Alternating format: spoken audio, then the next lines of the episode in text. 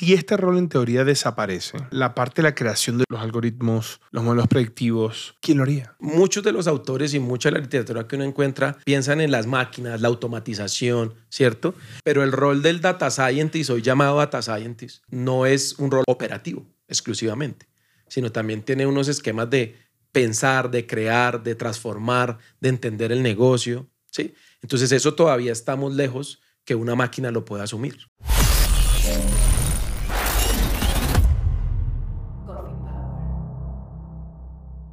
Una de las preguntas que te quiero dejar acá, ¿el rol del científico de datos desaparecerá sí o no? ¿Qué piensas?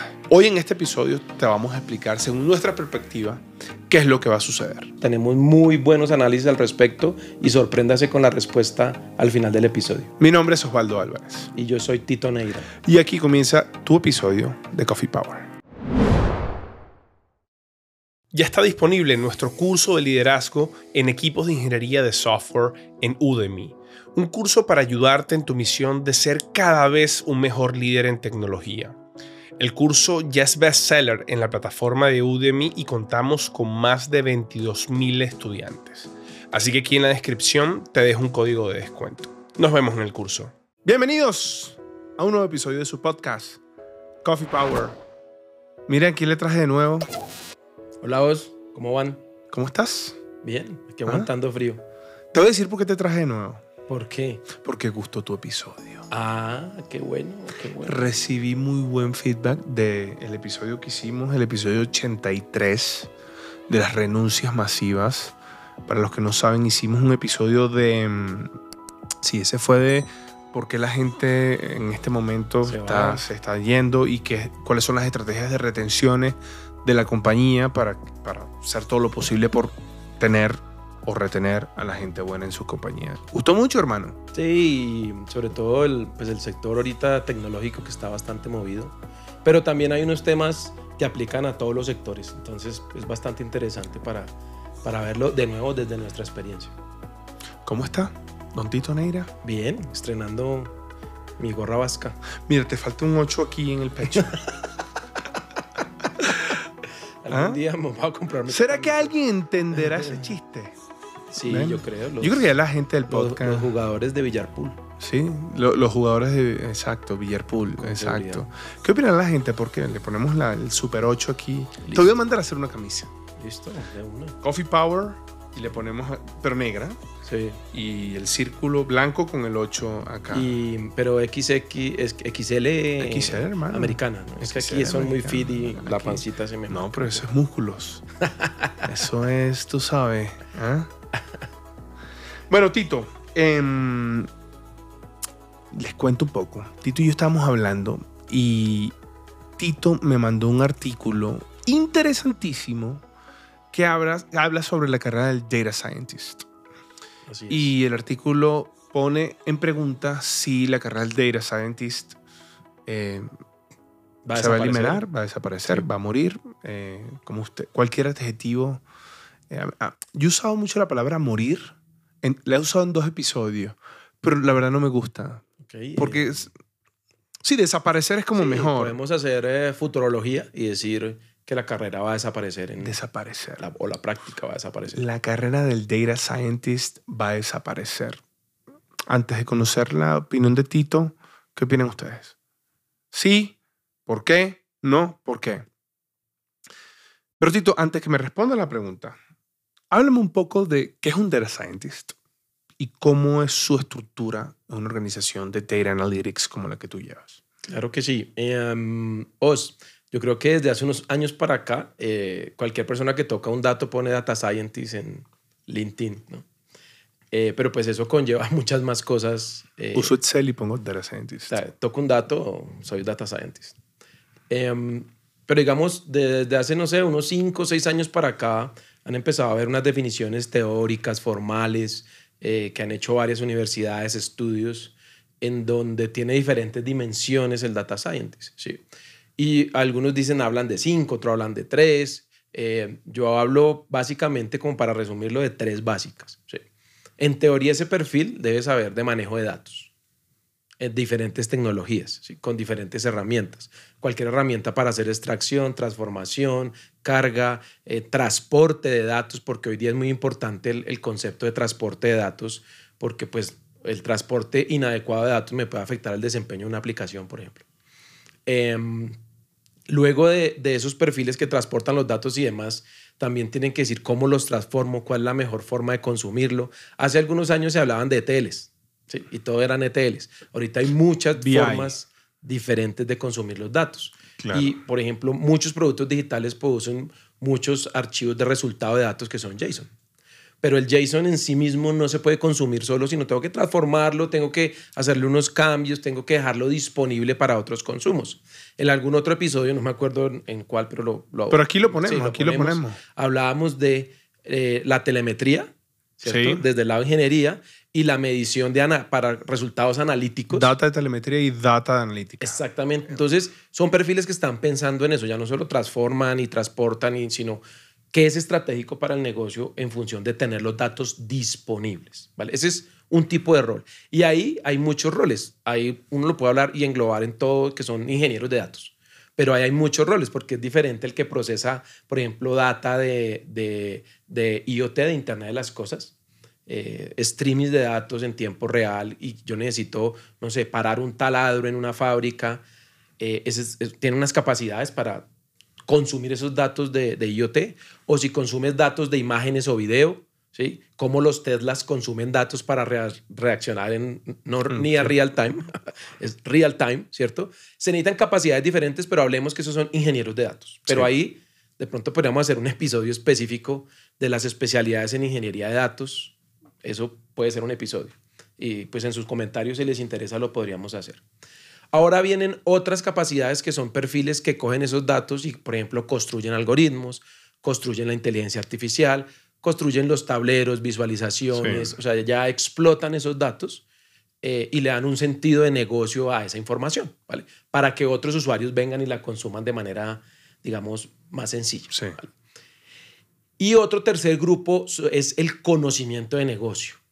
¿Sí? Es decir, si uno va a usar la data y los algoritmos en marketing, debe haber gente de marketing eh, pues que entienda para poderlos aplicar. Yo digo que entienda porque pues es muy difícil que una persona reúna todo. ¿Sí? Entonces, para mí el perfil del data scientist más puede. ¿Cómo? No puede una persona. Es que es mi punto. A nivel de, de pronto de diferentes niveles, ¿cierto? Soy muy bueno en ingeniería de datos, entiendo algo de analítica, entiendo un poco de negocio, pero no va a rendir lo mismo que un equipo de científicos de datos. Entonces, para mí es muy difícil que una persona reúna ese perfil teórico. Eh, para mí son equipos de ciencia de datos en donde hay especialidades y dependiendo en lo que los vaya a aplicar, porque tampoco es genérico.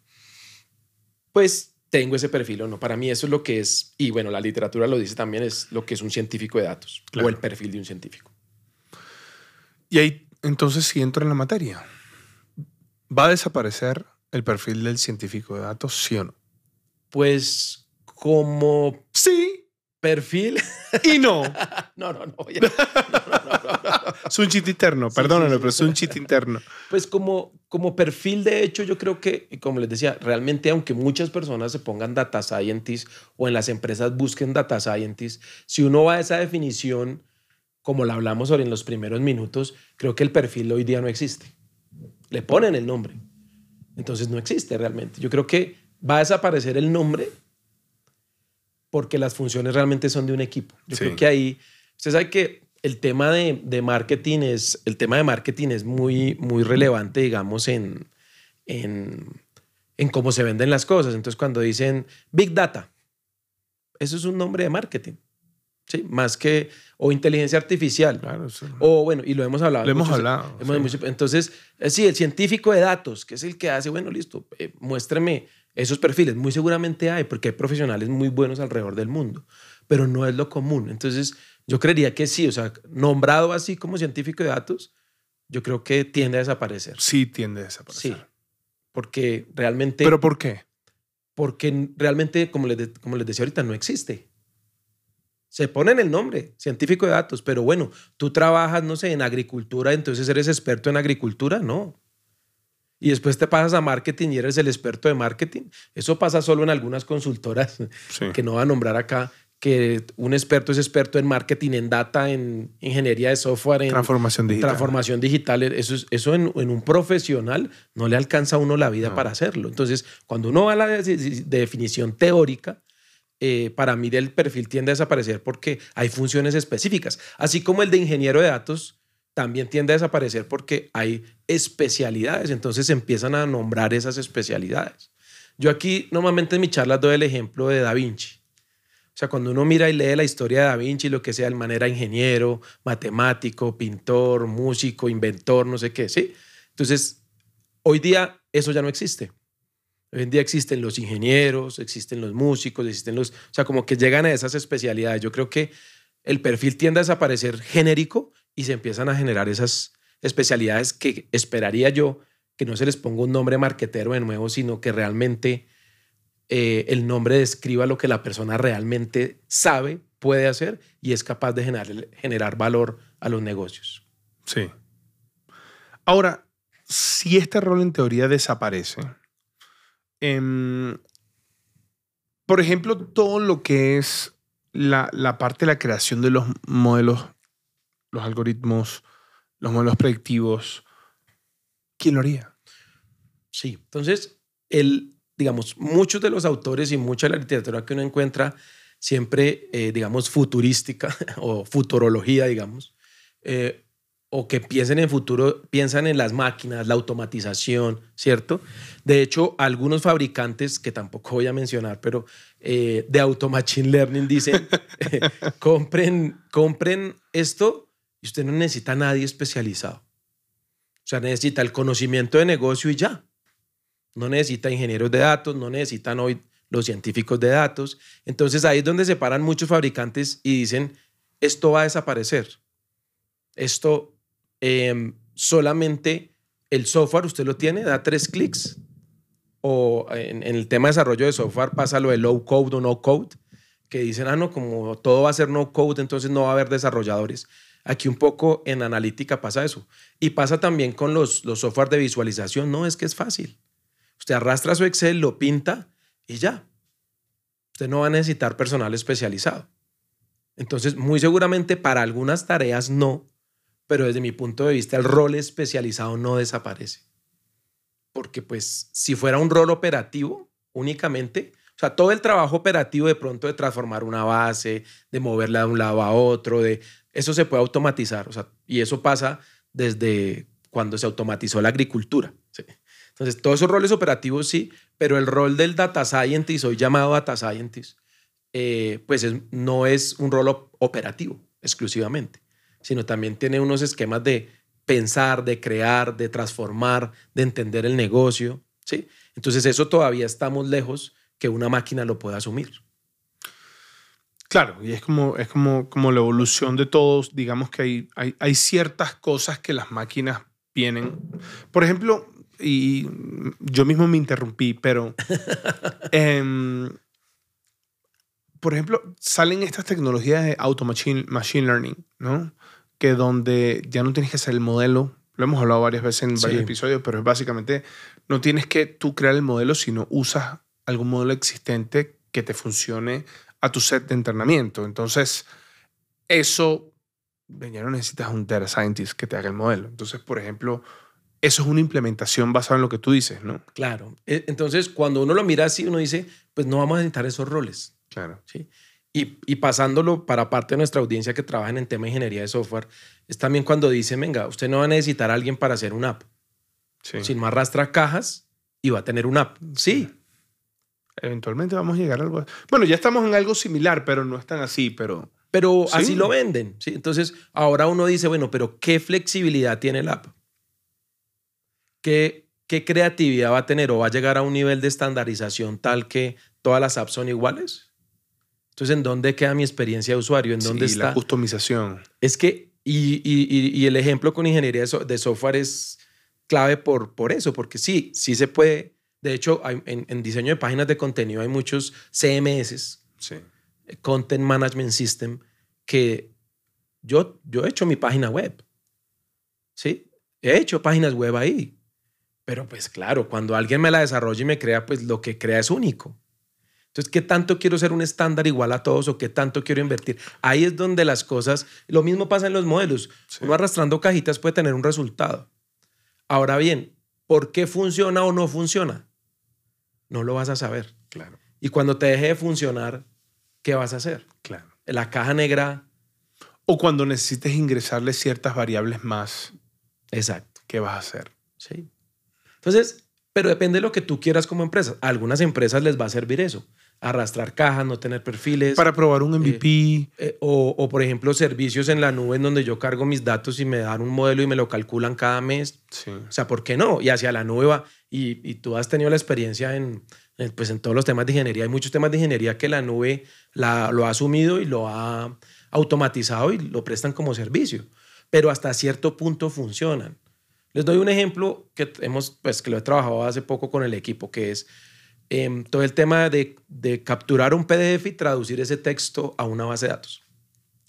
Los algoritmos que vienen preestablecidos funcionan de alguna manera específica bien, pero en algún punto no funcionan tan bien. Entonces ahí entra el experto a mejorarlo. O los algoritmos de reconocimiento de voz o de imágenes o todo eso, pues siempre hay personas detrás eh, si, lo, si lo quiere mejorar. El que no lo quiera mejorar y le sirve con lo estándar que viene, pues lo usa estándar. Entonces, para yo creo que esa automatización lo que viene es a masificar el uso en diferentes empresas, no necesariamente a reemplazar los roles. Tito, y digamos que si esto desaparece, ¿qué nuevos roles tú ves que puedan surgir en esta área? Claro. Entonces, en, en los tres roles básicos que está ingeniería de datos, explotación de datos y eh, la parte de negocio, pues, por ejemplo, del lado de negocio pueden estar, digamos, abogados que comprenden las leyes de protección de datos, la ética del manejo de datos, pero también entienden que el negocio necesita hacer algo con esos datos. No el rol del abogado y no, no se puede porque la ley es así y no hay cómo cumplirlo. Sino el rol del abogado que es, bueno, esta es la norma, este es el manejo ético, cómo usamos los datos éticamente para nuestro negocio. ¿Sí? Por ejemplo, ese es un nuevo rol. De hecho, hace poco veía un, posgrado en bioderecho. ¿Cómo es eso? Eh, de todo el tema de explotación de, por ejemplo, de, ADN, explotación de, por ejemplo, aquí en, Colombia hay mucha diversidad de plantas, animales, no sé qué. Entonces, eh, eso es lo que yo entiendo. Entonces uno dice, pucha, ¿por qué no habría un tema de, de datos, de derecho en datos, por ejemplo? Sí. Bueno, pero lo hay, los temas de regulatorio, regulación. No, pero la especialidad de un abogado, o sea, que un abogado entre y haga una especialidad, así como hay derecho laboral. Ok. Que haya, sí, la ley existe, la norma existe, pero. Pero no hay abogados especialistas en data, es lo que tú quieres pues, decir. Pues deben haber con la práctica profesional, pero no he visto un posgrado de eso. Una formación. Una formación de Claro. Sí. Y no solo la formación en la norma y en la ley y en los temas éticos, sino con la visión de negocio, con algo de conocimiento de ingeniería con algo de conocimiento analítica para que digan, ah, por ejemplo, un tema de estos. La ley de protección de datos en Colombia em, y en general en el mundo protege los datos sensibles personales, ¿cierto? Pero, por ejemplo, cuando yo entro en un algoritmo, el algoritmo ya no tiene datos sensibles. El algoritmo es un algoritmo que se entrenó con unos datos. De hecho, se puede entrenar con datos completamente anónimos. Entonces, que el abogado entienda eso y diga, ah, bueno, en ese entorno, ¿cómo aplica la ley? Y, pues en las últimas semanas creo que es bueno colocarlo aquí en el, en el capítulo, pues Facebook dijo que salía de Europa porque las leyes de protección de datos en Europa no le permitían sacar los datos de Europa. Entonces me voy de Europa. O sea, el tema es eh, clave, central, pero reguladores que entiendan el uso de los datos y sepan qué implica lo que están diciendo. Obviamente al consumidor hay que protegerlo, ¿sí? Pero pues también hay que viabilizar los negocios. Entonces, ¿cómo se llega a ese balance? Entonces, profesionales, especialistas, me preguntabas especialistas, uno que veo es derecho en datos o, datos, eh, especialización de eh, derecho en datos o protección de datos o ese tipo de cosas. Abogados cojan datos. Claro. Cojan datos de los datos. que sí, es que tiene, tiene sentido, ¿no? Y aquí no hablamos de un perfil técnico que está dentro de nuestras audiencias. Claro. Entonces, ahora para nuestras audiencias, un perfil técnico. Un ingeniero de datos que sepa De derecho. de derecho. O sea, cómo técnicamente, ah, es que la información es información personal la que no puedo usar. Pues yo la enmascaro. Ahí ya no es información personal, Claro. son códigos. O le hago hash, exacto, le hago o hash. la hasheo. O, o- muestro simplemente los primeros cuatro dígitos. Claro, o, o hay que encriptar toda la base, o hay que encriptar la variable, o hay que encriptar las categorías dentro de la Sí. variable. Pero ese ingeniero sabe de derecho, sabe qué va a hacer el, el científico de datos mal llamado hoy día, y dice, el esquema de ingeniería que necesitamos para que eso ocurra es este. Entonces, Sí. esta capacidad del ingeniero de hacer eso es muy valiosa. Tú sabes que tú estás hablando de eso y a mí se me viene a la mente como la parte de seguridad. Que es lo mismo. O sea, es el de seguridad que no sabe ingeniería y es el de ingeniería que no sabe seguridad. Tal cual. Entonces comienza a lanzarse las cosas y, a- y ahorita existen lo que son los DevSecOps, Sí. de Development, Security and Operation, Sí. ¿no? Donde el developer hace security and operation, como el Sí. DevOps, Sí. Developer and Operation, DevSec- DevSecOps. Sí. Ahora, perdón, te interrumpo ahí. No, eso también lo tenemos hoy en día en data. Claro. Porque un software no se asegura igual que un algoritmo. Sin duda. Y, y un repositorio de data tampoco. No. Y el repositorio de data, si es para que la aplicación funcione, es una cosa, Sí, y si es para construir un algoritmo, es otra. claro. Entonces, aquí ya estamos hablando de la subespecialidad, que es el que entienda de data, de seguridad, pero además de cómo voy a desplegar esa data para que funcione un algoritmo en la vida real. Claro. Ah.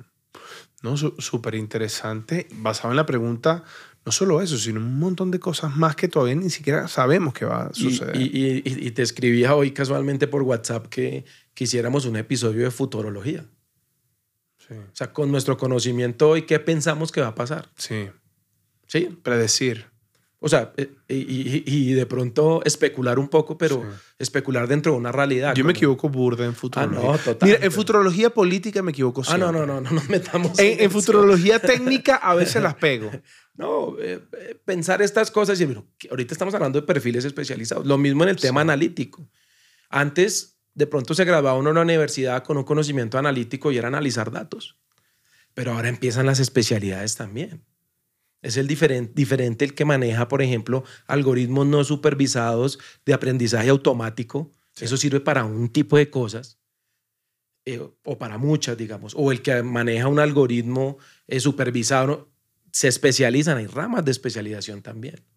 Por ejemplo, no me imagino la unidad de analítica de Tesla, porque recuerden que, eh, y eso hay muchos artículos al respecto, los, los vehículos antes se controlaban a punta de sensores. El sensor captura mi entorno y yo hace algo el carro. ¿sí?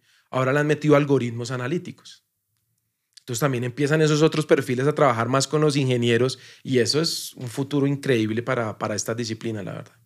Pero que no va a ser el data scientist. El genérico no. No, no, yo soy científico de datos, no, eso no. Y muchos procesos también lo tenemos en el episodio de, del perfil de científico de datos que, que hicimos. Sale aquí a tu izquierda, así a tu Sí. izquierda. Acá. Ay, eh, ajá, eso. Un poquito más a la derecha. Eh, Ahí, eh, ahí, arriba, ahí. arriba, arriba. Ahí, listo, Esa. aquí está. en, ese, en ese episodio La gente, la gente de Spotify va a decir, estos locos que están haciendo, Sí, que yo no veo total.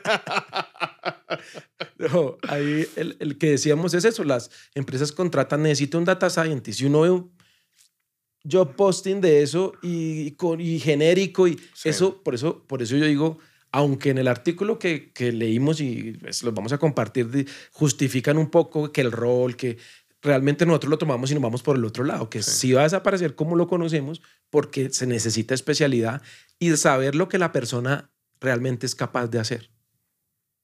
¿Sí? Porque hay data scientists, por ejemplo, que vienen más desde las prácticas de ingeniería, otros de las ciencias sociales, otros de, de analítica como tal, estadísticos, matemáticos, físicos, ¿sí? Y cada uno tiene capacidades diferentes. Entonces, cuando se especialice, pues eso empieza a ser mucho más claro y ya uno dice qué data scientist en ese momento se llamará diferente. Necesito yo para que esto funcione. O no necesito. Mm. Lo que hablamos ahorita. Habrá Sí. empresas que, que digan con el Auto Machine Learning, ahí yo le cargo un Excel a mano y, y ahí me bota unos resultados y pues con eso trabajo, ¿no? Sí. Que es bueno, que es malo, pues Sí. no somos quien para criticar. Sí, mira, este, me quedó sonando la idea del episodio de futurología. Sí. ¿Tú qué opinará la gente? Si les gustaría que, lo hiciéramos? Pues en los comentarios, Que nos digan. sí. Sí, si lo hacemos o no lo hacemos. Episodio de futurología en data y en software engineering. Sí, esa mezcla. Pero sabes que lo podemos hacer en vivo para que la gente participe Ah, buenísimo. Y la gente comience a decirnos su opinión, sus comentarios, participen. Sí. Lo hacemos no tú y yo, sino con todo. Sí, sí, sí. ¿Qué opinas? Bueno, si la gente nos dice que sí, ya los leeremos eh, en la premier. Mira, Tito, entonces, si yo soy un científico de datos hoy, Hoy. ¿no? Hoy, y hago mi trabajo basado en lo que tú me estás diciendo, ¿qué debo hacer yo como científico de datos? ¿Qué debo prepararme? ¿Qué debo estar aware? Ok. ¿En qué debo entrenarme? ¿Para dónde me tengo que ir? ¿Qué tengo que especializarme? ¿Qué debo de- ¿Cuáles son los mitos que debo dejar de tener para prepararme en lo que va a suceder, según tu opinión? Ahí, digamos, esto aplica. Rico ese Coffee Power, ¿no? Sí, delicioso. Patrocinado café. por... Mira, necesitamos una empresa colombiana de café viejo. Ah, aquí no nos escucha alguien que tenga una, una finca cafetera. Sí. ¿Cómo, ¿Cómo somos Coffee Power y no tenemos un coffee?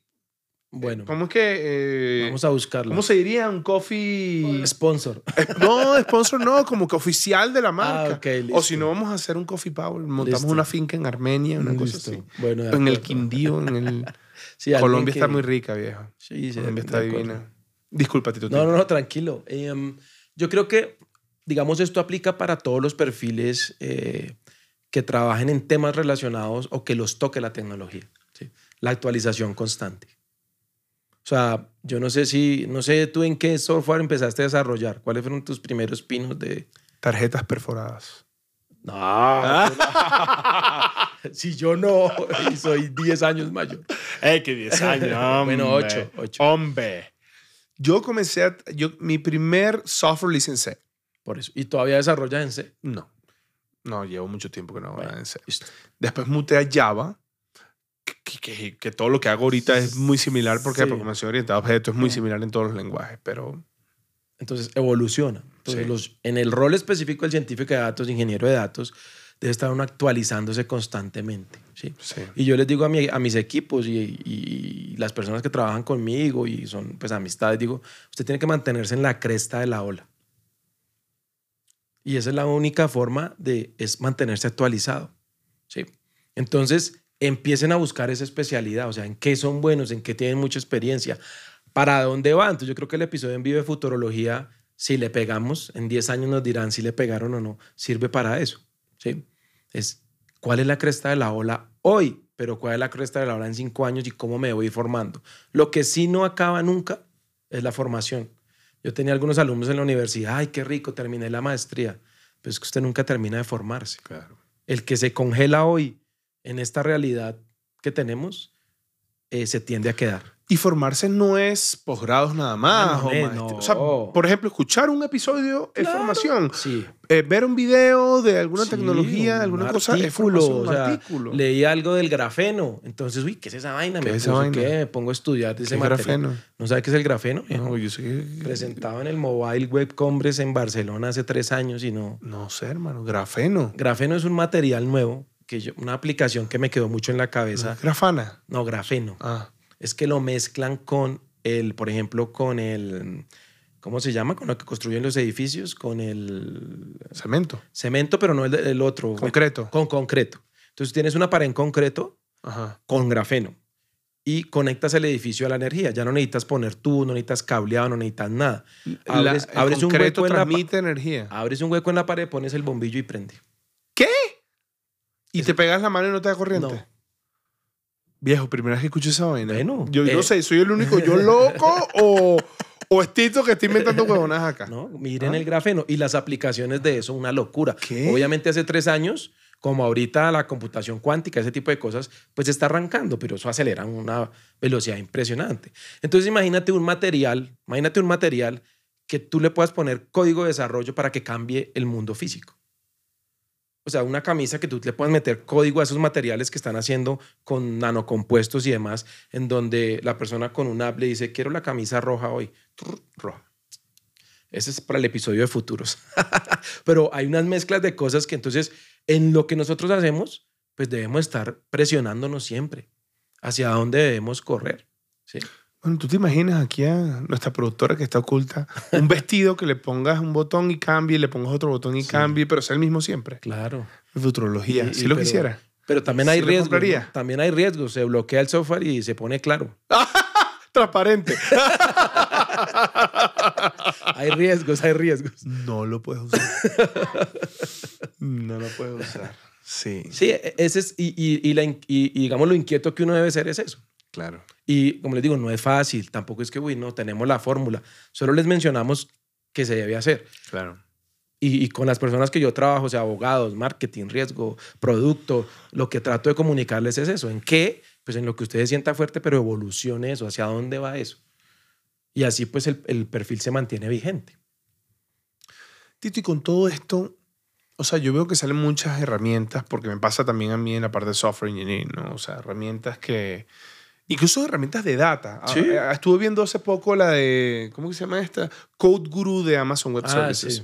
que es para automatizar los pull requests. O Sí. sea, ahorita el proceso es que tú mandas un pull request eh, y bueno, y viene un developer, lo Sí. analiza y lo aprueba, lo deniega y si lo deniega le pone como annotations Sí. y le dice al developer, mira, no lo, no lo, no lo Que es la aprobé data por del lado del desarrollo. Sí, entonces esta herramienta está entrenada con un montón de pull requests de un montón de empresas que ya han utilizado la herramienta, ya tiene un algoritmo entrenado, entonces cuando tú conectas tus eh, GitHub o cualquier herramienta que tengas para desarrollar software al Code Guru, cuando recibas el pull request, la herramienta automáticamente lo aprueba, lo deniega y si lo deniega, te deja humans annotations. Entonces, o sea, mandas el pull request y automáticamente aprobado o denegado y no hay un software developer en el medio. De acuerdo. Buenísimo, por un lado.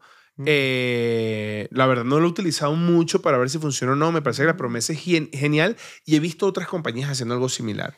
Pero creando tecnología, creando tecnología, creando tecnología, llega un momento que yo particularmente me preocupo es por el lado como humano Totalmente de acuerdo. de todo lo que estamos haciendo, ¿no? Y hay, Sí. y hay ciertos criterios y ciertas condiciones donde no todo es tan binario y no todo lo puedes entrenar. Sí. Entonces, eh, en el, particularmente en el rol del científico de datos, ¿cómo ves tú que, que Sí. esto se va a moldar a lo que va a pasar en el futuro? Sí, digamos, de hecho, los algoritmos o las empresas que mejor aprovechan los algoritmos desarrollados por científicos de datos son los que combinan la capacidad humana con los algoritmos creados. Yo en las charlas que hoy digo, eso para mí es un exoesqueleto de la persona. O sea, el algoritmo me multiplica la capacidad de poder hacer cosas, pero la decis- combinado con la decisión humana, y lo pueden ver, hay artículos, pues para no hacerle promoción a ninguna plataforma, eh, de, de música que entrenan algoritmos para la recomendación de música, se dieron cuenta que al automatizar demasiado, perdían audiencias. Entonces lo que hicieron fue, no, tengo 200 gurús de música ya curadores de contenido que combino con mi algoritmo y la reventaron. De eso hay artículos disponibles. Entonces, para mí es eso, ¿cómo voy combinando mis capacidades con otras capacidades que me dan los datos? No ser fanático que voy a reemplazar todo. Todo van a ser algoritmos. Todo, no. Es la combinación entre el algoritmo y la persona. Entonces, para mí, un rol de un científico de datos es eso, entender qué hace la persona, entender el algoritmo y diseñar la mejor forma de combinarlos. Eso también debería ser una especialidad de un científico de datos. ¿Cómo yo cojo un algoritmo, pero hasta dónde la automatización me da y hasta dónde lo tengo que combinar con personas? Tito, ¿y dónde, o sea, hablando ya de formación, dónde se consigue material, ar- aparte de Coffee Power, por supuesto, Sí, que claro. tenemos una sección de Data Analytics con nuestro fabuloso Tito Neira, que usted puede irse al playlist, que lo, se lo voy a poner acá, playlist de Data Analytics, ya tenemos cuántos episodios ahí. No sé, más de 10, yo creo. No, yo creo que más, No sé. más, como No, 15. creo que son más de 8 horas de grabación. Imagínate, como Sí. 15 episodios tenemos de Data Analytics donde explicamos todo, que es un científico de datos, hablamos de Con Machine diferentes Learning, invitados también. hablamos de marketing y data, hablamos de marketing and blockchain, Sí. mm, súper top. O sea, si usted es una persona de data, tiene que verse ese playlist. Les va a tomar unas 15 horas, Mm. 15 horas, pero usted, créame que va a ser un mejor profesional. Sí, de acuerdo. De acuerdo. Entonces, ¿cómo, cómo, ¿qué materiales hay? ¿Qué, qué otros contenidos? ¿Qué, qué Sí. libros? ¿Qué formación? Normalmente las personas, digamos, me dicen, los que no están como en este mundo, me dicen, yo quiero entrar, como, entonces, y también lo vimos en el episodio de Soft Skills, que es entrar desde su fortaleza, usted en qué es fuerte. No, es que yo soy un desarrollador, que soy un montón de desarrollo de software, no sé qué, listo, entonces entre desde lo técnico. entendiendo cómo lo nuevo puede mejorar, que es el ejemplo que tú dabas de Amazon usando algoritmos para mejorar algunas funciones a, nivel de desarrollo. Entonces, de lo que usted es fuerte, empiece a meterse. Desde el lado técnico empieza a meterse. Y ahí hay capacitaciones. O sea, si usted quiere construir algoritmos, la recomendación a audiencia es que sepan la base matemática. O sea, eso no es solo chuzar botones, sino entender la matemática detrás. Entonces, pues, Sumar, restar, multiplicar. Sí, dividir, y, matrices. Las integrales, las derivadas. No. ¿Tú, ¿Tú, sabes integrar? Sí, claro. No puede ser. A mí, ¿saben? Yo nunca aprendí a bueno. Yo, no sé cómo pasó por eso, Por eso eres el líder de equipos de tecnología. Tienes toda la razón. Pues claro, cada uno elige su carrera. Entonces, si uno va a ser data scientist puro que construye algoritmos, no solo debe entender el desarrollo, sino las bases matemáticas, recomendación. Si no, si yo quiero ser alguien que trabaje en una empresa, los motive, eh, de pronto muevo algo de datos, sé, pero la empresa pues no le va valor al algoritmo, sino comprar algo que ya está y lo uso, también es válido, pero más parado desde la especialidad de la ingeniería. ¿sí? Pasa mucho en marketing y en marketing hay muchas empresas de marketing digital que ofrecen algoritmos automáticos que se entrenan, pues en marketing no saben cómo funcionan, pero le mejora la tasa de conversión, todos felices. Entonces hay muchas formas de llegar, digamos, al, al, al, punto de trabajar en ciencia de datos. Ahí lo que creería yo que es relevante, que a lo que llegue a trabajar sepa hacerlo. O sea, nunca volvernos eh, vendedores de humo, que aquí hay un riesgo alto como en diferentes disciplinas que eso pase. Saber en qué me estoy entrenando, saber mis capacidades. Hay mucho vendedores. Sí, es, y, es un riesgo, y es un riesgo porque aquí hay un dicho y aquí me dicen que yo tengo muchos dichos y sí es verdad, muchas metáforas. En el, en el mundo de los ciegos el tuerto es rey. Entonces cuando uno llega a una empresa que están ciegos en temas de desarrollo de software, ingeniería, eh, data, analítica, y uno es el que llega a hablar de eso, Así uno vea solo con un ojo, pues va a ver más que todos los ciegos de la compañía. Y eso es un riesgo y es una responsabilidad también grande. Y esperamos pues que la comunidad de Coffee Power nos ayude a que eso cada día mejore más. Totalmente. Ahora, Tito, por último, me gustaría que le des una recomendación a las compañías que tienen científicos de datos en sus estructuras y cómo la compañía tiene que prepararse para un futuro en estas carreras. Claro que sí. Eh, aquí importante es, normalmente, y pues ahorita estoy escribiendo un artículo al respecto que espero salga en un año. ¿Y lo publicas en Coffee Sí, claro, lo vamos a discutir acá y todo a los que les guste el tema es, normalmente en una fase inicial, el uso de los datos eh, va como em, dirigido por la estrategia de la compañía. ¿sí? Nunca se metan a hacer temas de data analítica si no están atados a la estrategia de negocio de la compañía. Eso es clave. No por hacerlo, no por tener un lago de datos, no por tener temas en la nube, no, sino cuál es la estrategia de negocio, qué problemas, a qué me ayuda la analítica o los datos o bueno, todo lo que hablamos en el capítulo de hoy. Esa sería como una primera fase. Una vez ya pasé eso, ataqué unos problemas, tengo un equipo consolidado, tengo la tecnología, aprendí para qué sirve eso, el siguiente paso es que ese entendimiento profundo de los datos, imagínense que los algoritmos pueden ver 4.000 variables en un millón de personas al mismo tiempo. Eso no lo puede hacer una persona. Entonces, si me quedo solo respondiendo a la estrategia actual, hice la mitad de la tarea. Si cojo eso y transformo mi negocio actual, esas capacidades que generé ahí, y eso me cambia el negocio actual, hago la siguiente parte de la tarea, que es esa captura de valor. Esos son como los dos flujos sencillitos que yo veo y recomendaciones en una empresa. Genial, Tito Neira.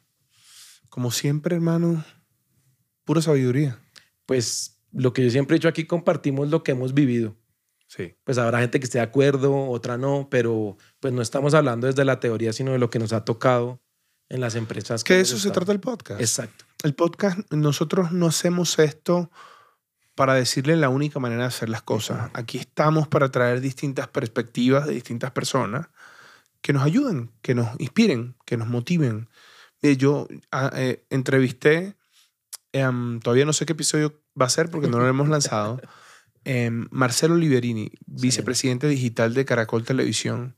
Qué charla tan, tan inspiradora, Y es una persona eh, tiene, aquí les voy a poner el episodio porque ya cuando, ya cuando este salga, este va a estar. 35 años de experiencia en tecnología, 25 años liderando equipo. O sea, peladito como yo, que tiene apenas 10 años weón, en vainas liderando equipos de tecnología. Que sí, que la tecnología es muy distinta Sí, y todo, claro. y, y el demographic cambió y la gente es muy distinta ahorita, pero ¿cómo yo no me voy a sentar a escuchar esa cátedra de este pana Claro, cuando total. este pana estaba trabajando con RPG? Sí. y que los problemas que ellos tenían eran completamente distintos, problemas que yo ni sé que ahorita pueden existir, ¿me explico? Entonces, todas esas perspectivas, así sea algo que tú no apliques ahorita, Sí. o sea, no me está enseñando a mí, me inspira y me motiva porque tú, tú comienzas a buscar patrones en común en el sentido de que el trabajo de liderazgo y de management es un trabajo de personas, y él, y él lo decía en el episodio Sí. es un trabajo de cómo tú puedes poner personas de acuerdo en un fin para lograr un objetivo. Y hace 25 años y ahorita sigue siendo lo mismo. Exacto. Con tecnologías distintas, con retos distintos. Y eso lo hablábamos tú y yo en el episodio de los soft skills. Soft también, skills que se también, los voy a dejar sí. acá. Donde principios de liderazgo y de atacar eh, eh, cómo, cómo tú puedes motivar equipos. Y, y una de las cosas que tú y yo hablamos, y es donde tú tienes que ser una buena persona, tú tienes que ser Sí. un buen ser humano, tú tienes que, sabes, si tú quieres inspirar, si tú quieres motivar, tú tienes que dar el ejemplo. Entonces, bueno, hermano, eh, No, y muy bueno. Yo he ido a varias conferencias de él y sí. muy buen speech, sí. Recomendadísimo. Aquí la idea es traerle esa perspectiva, que usted lo inspire, que usted lo motive, que usted le haga reflexionar. Si algo hace clic con usted y esto le funciona eh, en su carrera, nosotros eh, encantadísimos porque es un poco también como el objetivo que tenemos acá en el podcast. Y hay un tema, Osvaldo, que muchos Porque tú me llamas Osvaldo como muchos mi mamá, temas. Sí, sí, sí. Es que lo- Osvaldo, me falta es que- Osvaldo es- Rafael. Es, que lo voy a regañar. Eh, Dígame, Don Tito. Osvaldo Rafael. Ah. No, y, y- y una perspectiva es que muchas veces cuando vamos a conferencias y demás, todo esto se toca desde los casos de éxito. ¿no? Sí. Todo funciona perfecto, todo... Y esto no es así. Es Ah, como, sí. es como hablamos, habrá éxitos, fracasos y lo que tratamos en, en, la- en los episodios es ver el factor humano y transmitir Claro. esa experiencia. Y todo cambia tan rápido. Sí. que, ¿sabes? Hay cosas... Mira, Yo, yo ya tengo episodios que los he tenido que volver a hacer. Me pasó con el de mi, mi- Micro Frontends. Sí. O Micro Frontends, no sé Sí, cómo se dice. Em, hice un episodio uno y tuve que hacer una versión 2 o, o una evolución, porque Sí. ya el 1, ¿sabes? Son cosas que No, habían ya. salido que tenía que ser como Sí, el update claro, del 1. Claro. Entonces aquí vamos a tener que estar haciendo updates de episodios Es- porque es- cosas eso- cambian. Eso es lo bueno de la futurología. El si valor. lo hacemos en un año veremos, o en dos, o en cinco, no sé, Sí, qué pasó de eso, qué no. sí. Bueno, señores, ya llegamos al final de este episodio, pero quiero invitarte. Bueno, uno que si llegaste hasta acá, tienes que estar suscrito al canal y si no, aquí te va a aparecer el botoncito para que te suscribas. Si activas la campanita, YouTube muy amablemente te va a notificar cuando hay un nuevo episodio. Si nos sigues por Apple Podcasts, Spotify, en Google Podcasts, ahí también nos puedes seguir, puedes apretar el botón de seguir. Y, bueno, y eso es una de las maneras en que nosotros también les pedimos en que contribuyan al podcast, suscribiéndose, compartiendo este contenido con sus equipos, compartiendo este contenido con la mayor cantidad de personas que ustedes puedan, porque así YouTube también y los algoritmos, estos algoritmos comienzan a recomendar más todo el contenido. Tito, tenemos una cosa nueva en YouTube que la estamos explorando, que es un botón de gracias. Sí, sí, la vi. un botón de un corazoncito que sale. Si usted quiere contribuir con el podcast, usted entre ese corazoncito y ahí le van a dar las instrucciones de cómo puede contribuir con el podcast. Algo que, Sí, lo vi. que, que queremos, queremos hacer muchas cosas con esto. Emanuel y, contribuyó ya, muchas gracias. ah, sí. Ah, qué bueno, qué bueno, qué bueno. Sí, lo vi. Así que, bueno, señores, muchísimas gracias por estar conectados y por haber disfrutado y por haber visto o escuchado este episodio con Don Tito de Coffee Power. Nos vemos el próximo lunes. Chao, chao.